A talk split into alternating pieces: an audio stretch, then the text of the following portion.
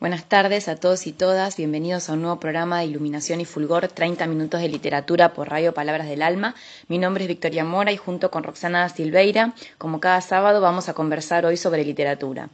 Puntualmente en esta oportunidad nos vamos a ocupar de películas basadas en libro. Después de pensar en distintas opciones, me terminé decidiendo por Matilda, que es una novela maravillosa, preciosa, de Roald Dahl, que inspiró una película del año 96, protagonizada y dirigida por Danny DeVito, que se encuentra fácilmente en las redes, se encuentra en Netflix, seguramente la han visto en el cable también, porque es una película que suele repetirse, que tiene como protagonista a una niña que es encantadora. La novela de Roald Dahl es eh, aún, me animo a decir, más linda que la peli les recomiendo eh, que se encuentren con esta novela en algún momento. Eh, hayan visto o no la peli y, no importaría en este caso mucho el orden, no me animaría a decir no antes de mirar la peli, vean, lean la novela como sí en, otras, en otros casos, ¿no? En este caso me parece que son dos eh, propuestas artísticas sumamente interesantes y lindas.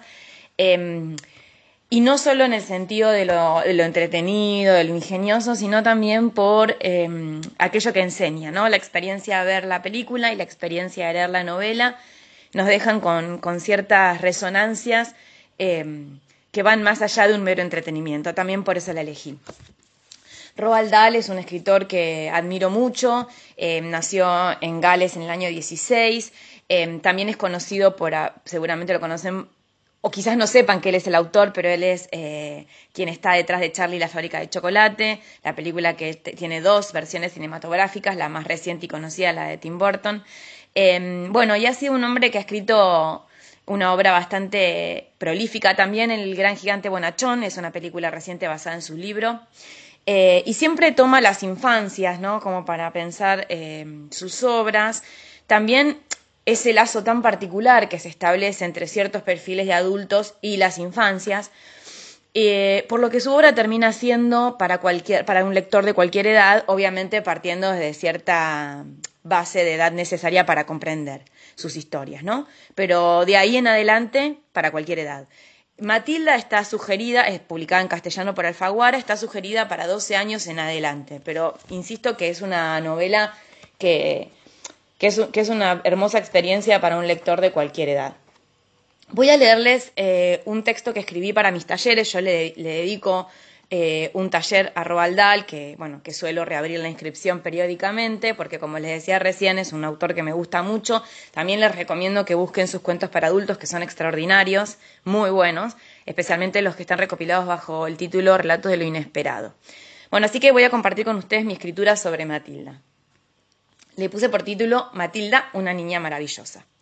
Matilda comienza con el narrador hablándole a los lectores sobre los padres que no pueden reconocer las dificultades y defectos que tienen sus hijos, que a sus ojos son siempre maravillosos. Ese comienzo despista, porque nos trae la contracara de lo que sufrirá la preciosa protagonista de esta historia. El señor y la señora Wormwood, que en castellano significa gusano de madera, son personas que hacen honor a su nombre, totalmente egoístas y desconsiderados, no tienen escrúpulos ni ética y solo les interesan las apariencias y el dinero. Los padres de Matilda y su hijo mayor son una familia que nada tiene que ver con esta niña que, como descubriremos, es extraordinaria. Nadie la ve. No hay ningún registro de su singularidad y capacidad. Desde muy pequeña rechaza naturalmente la vida que sus padres construyen basada en pura frivolidad y televisión. A ella le gusta la lectura. Aprende a leer a sus cuatro años de manera autodidacta y con la lectura precoz aparece también su deseo de libros, deseo que no puede satisfacer en su casa. Por eso se ve impulsada a visitar la biblioteca. Sus padres no la reconocen en su singularidad tan maravillosa y además la insultan y la maltratan por ser diferente. Roald ofrece así una mirada sobre lo familiar mucho más genuina que la visión edulcorada que muchas veces se intenta construir. Podemos decir que es una concepción más cercana a lo que dice el psicoanálisis. Frente a, lo que la familia ofrece, Matilda se revela. No será lo que sus padres esperan. Se convertirá en una niña libre de sus ataduras, porque también el psicoanálisis da cuenta de esa posibilidad. Muchas veces los sujetos en la infancia encuentran el modo de no quedar atrapados en las redes que la familia impone. También en la historia terrible que Miss Honey, la maestra de Matilda, que significa señorita miel, vive con su siniestra tía, vemos cómo la familia puede ser el espacio de la locura y el maltrato. Si bien la familia en principio nos ofrece un lugar en el mundo, ese lugar puede ser inquietante y siempre atravesado por lo que se irá construyendo como respuesta a la pregunta ¿qué se espera de mí? Incluso cuando se produzca la desobediencia, ese será el, parámetro. Así para Matilda será la familia el espacio de la genidad, en contraposición total con el cariño y la comprensión que encontrará en su maestra. Ella se convertirá en la primera adulta que sostendrá una mirada que la aloje en su esencia, resiste con inteligencia y astucia frente a su familia y de la misma manera se acerca a Miss Honey y conoce su terrible historia.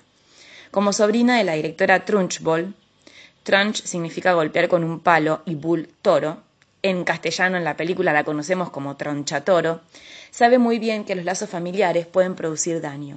En su caso, la empujaron una vida miserable, luego de una infancia cargada de miserias y maltratos físicos y verbales, pasando también por el robo. Matilda conocerá el nivel de, maldad de Trunchbull al tiempo que conocerá la bondad en Miss Honey. Vemos cómo Dal muestra dos caras de ser adultos en sus vínculos con, con los niños, en este caso en la institución escolar. Esta escuela, dirigida por una directora tan estricta y opresora, sería un digno ejemplo de análisis para el filósofo Michel Foucault en su Vigilar y Castigar, un libro imperdible donde se dedica a analizar las instituciones sociales que buscan la dominación y la represión de la libertad de los cuerpos.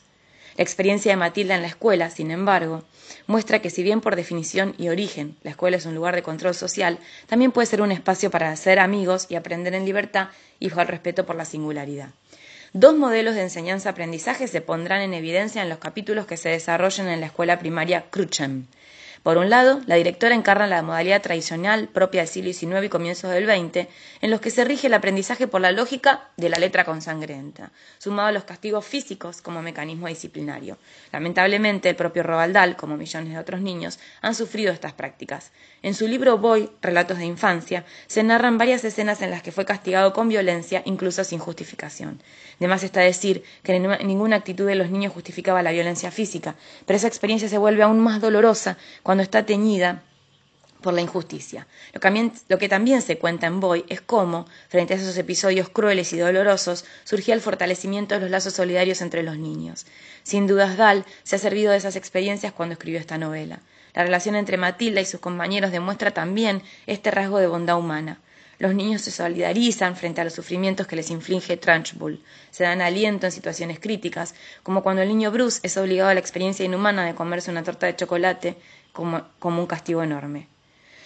Por otro lado, Miss Honey representa nuevos modos de transmisión del saber, les ofrece modalidades divertidas y con ellas un acceso más amable al conocimiento.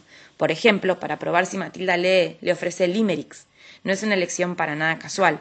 Nacidos de la pluma de Edward Lear y también escritos por Lewis Carroll, son propios de la literatura británica. Son poemas que desde el nonsense brindan entretenimiento, pero a la vez enseñan que con el lenguaje se puede jugar, que eso produce risa y placer.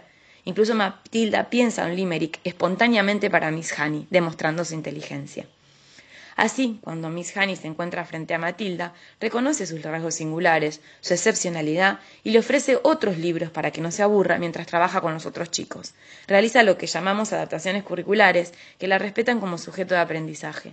El modo en que la trata no genera malestar entre los niños, aceptan la situación con la misma naturalidad y cariño con el que su maestra la transmite.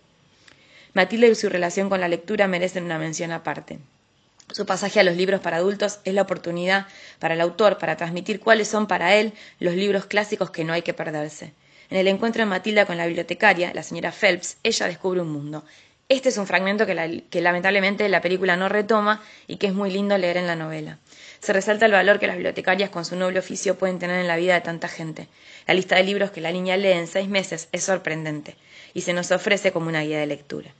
Es precioso el mensaje que transmite el libro respecto a la ansiedad de comprenderlo todo, que muchas veces nos juega malas pasadas.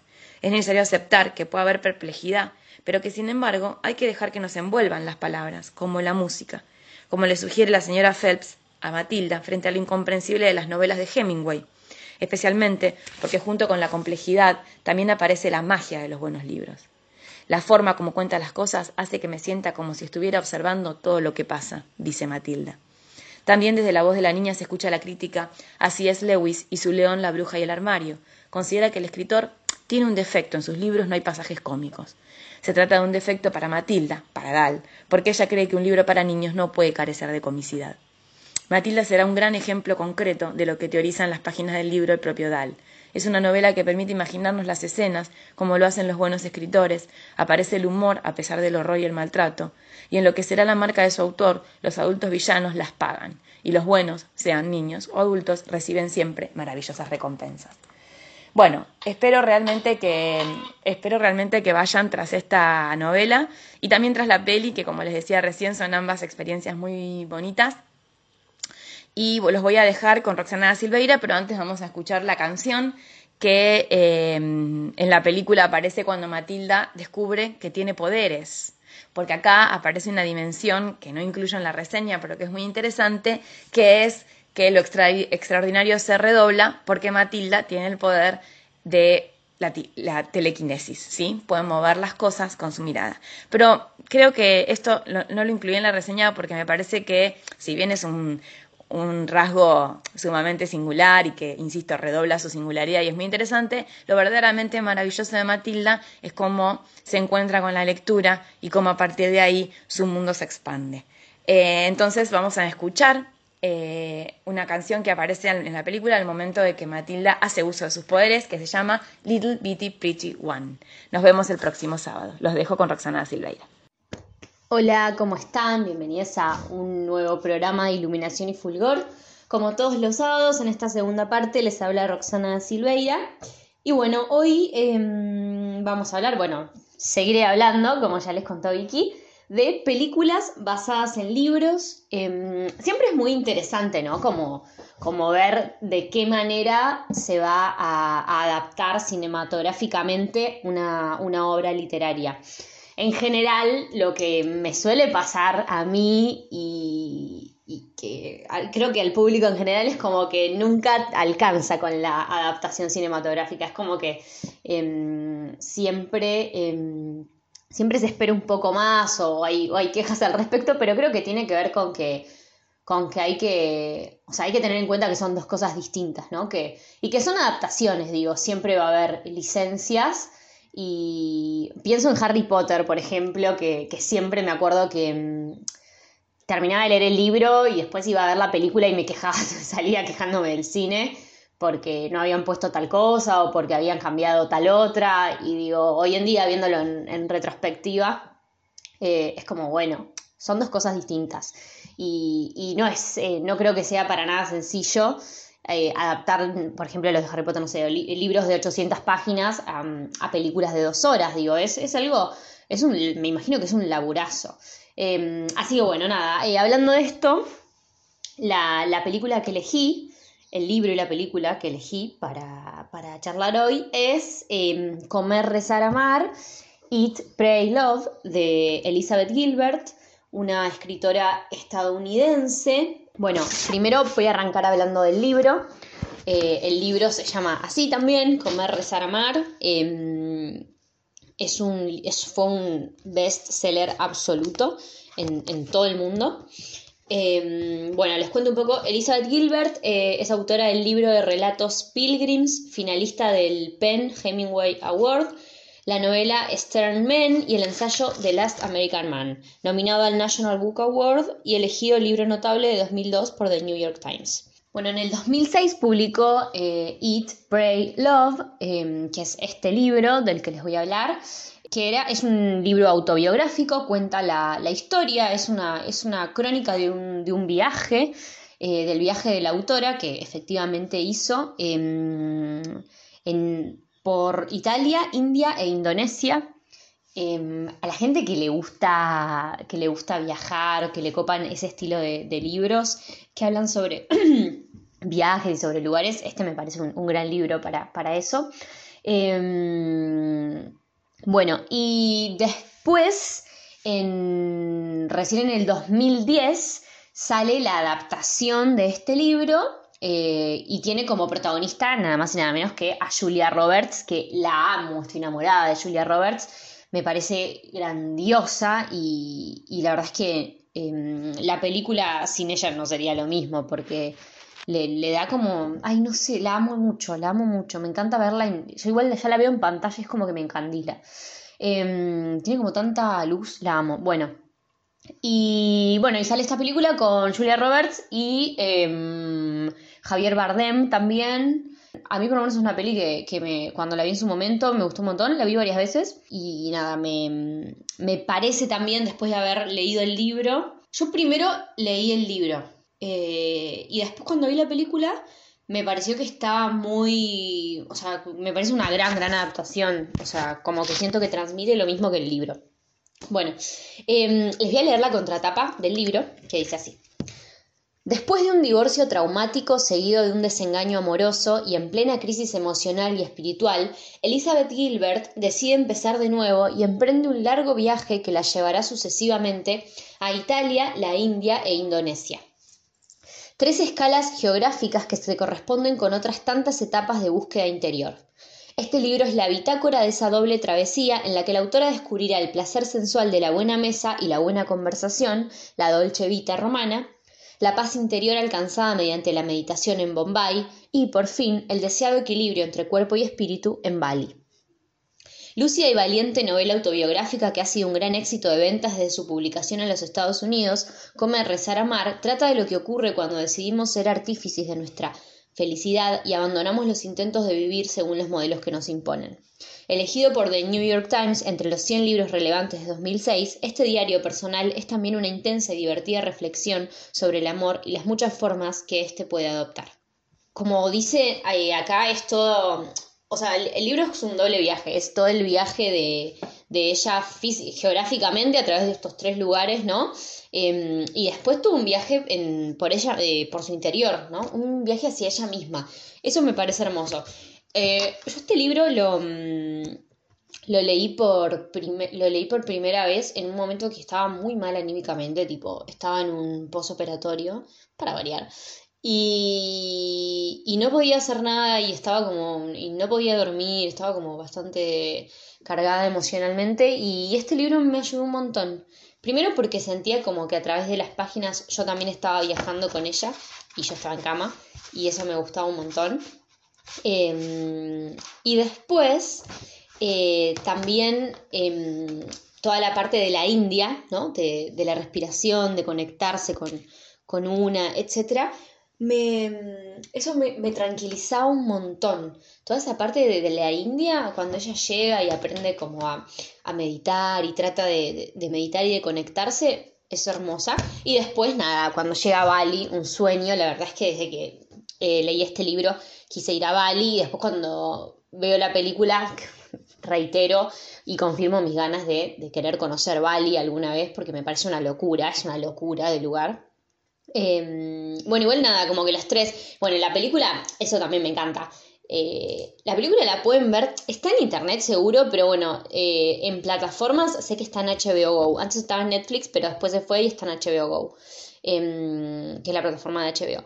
Y bueno, me encanta em, en la película, tipo, todo lo que es las escenografías, los lugares preciosos, re creo que se reaprovecha eh, todo, ese, todo ese recurso de mostrar los lugares que, tiene el libro, ¿no? Todos esos escenarios eh, magníficos, la verdad es que todo eso está en el, todo ese viaje increíble está en la película. Em, está bueno también la voz en off de, ella, de, Elizabeth, y, de, bueno, de Elizabeth Gilbert como personaje, digo, es la voz de Julia, pero, pero también está bueno, ¿no? Porque mm, hay algunas de esas partes directamente son, son cosas que están en el libro textual y eso está buenísimo. Eh, bueno, y les voy a leer cómo arranca, porque el libro arranca con una introducción y dice, Introducción o cómo funciona este libro o el Avalorio 109. Al viajar por la India, sobre todo por los lugares sagrados y los ashrams, se ve mucha gente con avalorios colgados del cuello. También se ven muchas fotografías antiguas de yogis desnudos, esqueléticos y aterradores, o a veces incluso yogis rechonchos, bonachones y radiantes, que también llevan avalorios. Estos collares de cuentas se llaman japa malas. En la India, los hindúes y budistas devotos los usan desde hace siglos para mantenerse concentrados durante sus meditaciones religiosas. El collar se tiene en la mano y se maneja de manera circular, tocando una cuenta cada vez que se repite un mantra. En la Edad Media, cuando los cruzados llegaron a Oriente durante las Guerras Santas, vieron a los devotos rezar con sus japamalas y admirados, llevaron la idea a Europa, donde se convirtió en el rosario. El japamala tradicional tiene 108 avalorios. En los círculos más esotéricos de la filosofía oriental, el número 108 se considera el más afortunado, un perfecto dígito de tres cifras múltiplo de tres y cuyos componentes suman 9, que es 3 veces 3. Y 3, por supuesto, es el número que representa el supremo equilibrio, como sabe cualquiera que haya estudiado la Santa Trinidad o un sencillo taburete. Dado que todo este libro es sobre mi lucha por hallar el equilibrio, he decidido estructurarlo como un japa mala, dividiendo mi historia en 108, en 108 cuentos o avalorios. Este rosario de 108 cuentos se divide a su vez en tres secciones sobre Italia, India e Indonesia, los tres países que visité durante ese año de introspección. Bueno, em, nada, es como que ahí cuenta, ahí habla de la estructura que va a tener el libro, que es así, está dividida en tres, em, en las tres partes, en los tres países y a su vez dividido en, estos 108 avalorios. Bueno, nada, eso, es un, la verdad es que es un re libro para leer, se lee súper rápido. Realmente si les interesa como todo esto, como tal vez de, la, de, la, espiritualidad, de encontrar el equilibrio, de una búsqueda, es la búsqueda de una mujer em, de, ella misma, ¿no? de encontrarse, de, después de una crisis, también es como este intento de reconstruirse después de una crisis muy heavy, de un matrimonio em, largo que llega a su fin y, como todo, como esta sensación de que de repente toda la, vida que tenías se, se, rompe, se cae a pedazos y tenés que juntar esos pedazos y construir algo nuevo. Es como toda esa idea y, creo que el libro eh, cumple con, con esto, o sea, muestra toda esta reconstrucción de esta mujer o este reencuentro con ella misma y es buenísimo. Eh, yo la verdad es que es un libro que me quedó, o sea, realmente me marcó y me quedó grabado en la cabeza y, la película me parece que va con el libro, está bueno tipo para ver también, está buena para verla, eh, haría las dos cosas, leería el libro y también vería la película. Em, en ese orden, como siempre, creo que prefiero leer el libro y después ver la película, pero también si solo ven la película em, o lo hacen al revés, todo, todo es válido, digo. Pero, pero es una gran peli que dura, nada, dos horas, dos horas y cuarto, una cosa así, y, es muy entretenida. Ya les digo que, bueno, Julia brilla como siempre. Em, los lugares son espectaculares. También podés ver como em, cosas de, cada cultura, ¿no? De la cultura de, cada país que ella, que ella em, visita en este, en este año de, de viaje y, tienen como muchas, eh, muchos pensamientos, muchas ideas o reflexiones que, me parecen eh, interesantes, mm, que, me gustan, que son, que, o sea, que me tocan alguna fibra. La verdad es que de verdad es, un, es una película y un libro que, recomiendo un montón y me parece una gran adaptación de, de libro. O sea, súper archimea conforme una vez que vi la película. Así que bueno, esa fue mi, recomendación de hoy, eh, Comer, Resarmar, de Elizabeth Gilbert, y mm, la peli también.